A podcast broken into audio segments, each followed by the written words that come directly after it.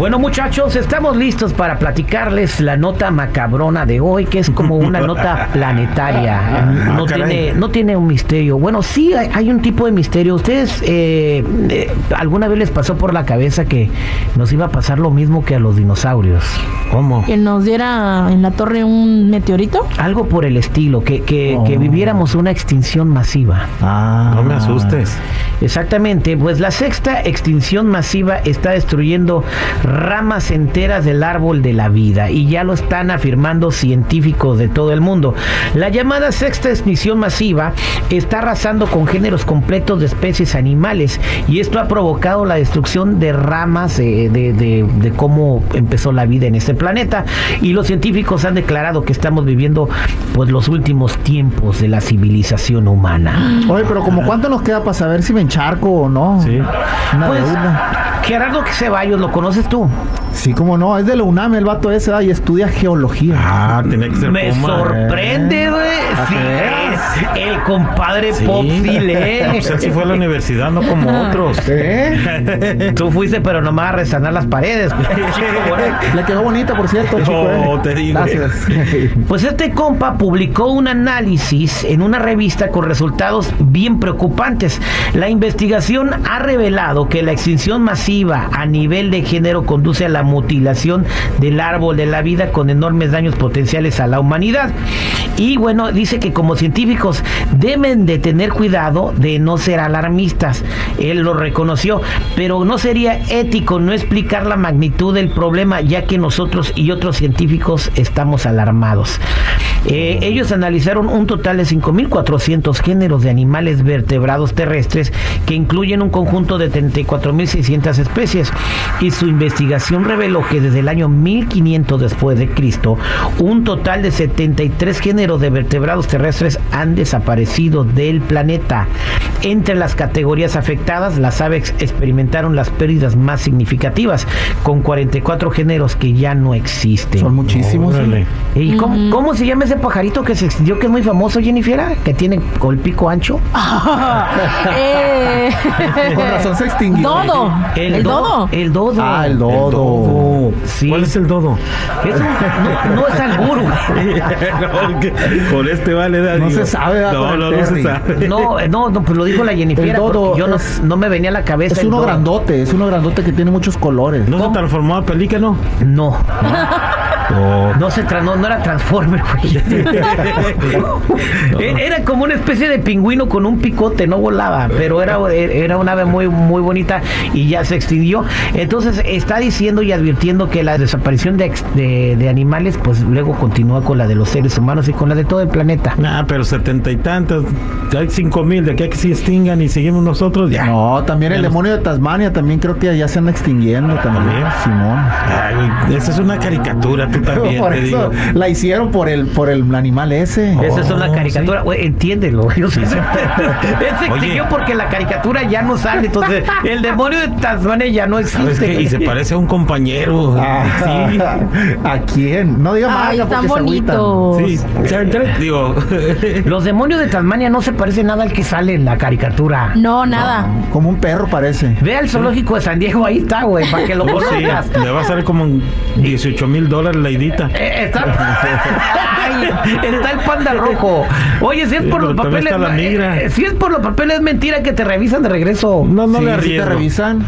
Una vez me revisaron de regreso. En San, En San de- Clemente. en San Cle- Simón. Pasaste por San Clemente. Pasé, venía de, de San Diego para acá. ¿Te paró la inmigración? Me paró la inmigración, ¿Te pidió pero- tus documentos y te dijo de dónde son? Y, y no- ¿Dónde lo compraste? Salieron bonitos. No, le dijo papeles y él le puso piedra. A otra gente por Temécula ahí nos Ah, revisan. No, por cierto. Me han esa- dicho, ¿eh? Esa historia también está macabrona cuando me pararon. Sí. Simón. Sí. Está macabrona. Está, está más macarona que nos vamos a extinguir ya en aproximadamente aproximadamente 130 años, güey. Ah, Sí. no, pues. Ni nos va a tocar. No, ya no. Oye, pero yo creo que los seres humanos no se van a extinguir. O sea, este científico dice que, que, que por lo que está pasando están desapareciendo especies, animales. Obviamente, si están talando árboles en el Amazonas, los animales que viven en ese ecosistema Sí, pues ya se no van van. a poder sobrevivir.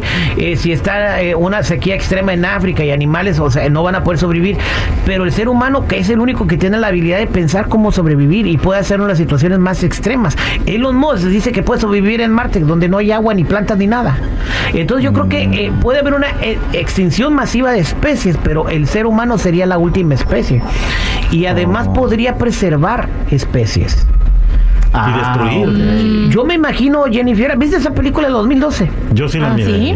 Supuestamente Oh, sí. tenían eh, para clonar elefantes y caballos y cebras, entonces para que si se acababa el mundo, pudieran volverlo a repoblar nuevamente con esas especies animales. Yo creo que sí puede haber una extinción masiva de especies, pero el ser humano va a ser la última especie, al menos que se autodestruya. Apenas así. Uy, apenas como no nos así. cae. Pero también para las plantas, ya ves que ahí está la, la bóveda del fin del mundo, donde contienen Ah. Semillas de todas. Ah, sí, las semillas. Simón, Sí. hasta galletas Oreos tienen allá adentro. güey. Ay, ¿a poco? Neta. y Pero las ahí que ¿De las reportadas o de las Sí, ya caciqueadas? bien crema. la que sí le Ah. echan crema. Ajá. Exactamente. Y luego también viene un vato del futuro que dijo que ya va, que viene el temblor. Sí, para el 24 de, de febrero. dio fecha. Dice que viene de qué año?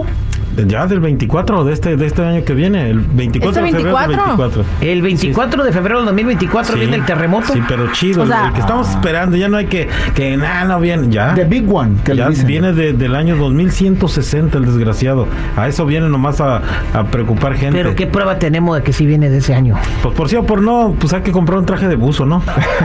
O sea que vamos a estar festejando el Día de la Bandera y nos van a nadar en toda la bandera.